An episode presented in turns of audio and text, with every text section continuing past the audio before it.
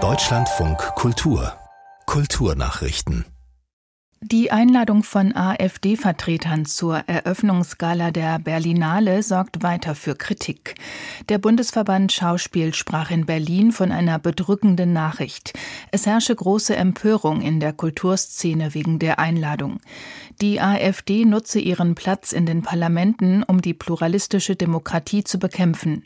Damit bekämpfe sie auch kulturelle Vielfalt, so der Verband.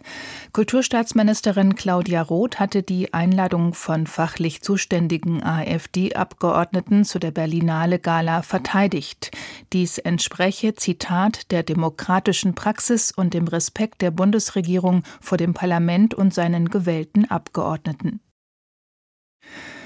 Der deutsche Fotograf Hein Gorni gilt als Wegbereiter der modernen Werbefotografie und bedeutender Künstler der neuen Sachlichkeit. Er starb 1967. Jetzt geht sein Nachlass an das Archiv der Fotografen in der Deutschen Fotothek in Dresden. Es handelt sich um rund 1000 Prints, 17.000 Negative sowie Fotoalben und Dokumente, wie die Sächsische Landesbibliothek, Staats- und Universitätsbibliothek Dresden heute mitteilte. Gorni sei, wie viele Erneuerer der Fotografie in der ersten Hälfte des 20. Jahrhunderts, ein Autodidakt gewesen. Bekannt wurde er vor allem als Werbefotograf für Balsen, Pelikan oder auch AEG. In der deutschen Fotothek soll Gornis Gesamtwerk nun digitalisiert und online zugänglich gemacht werden.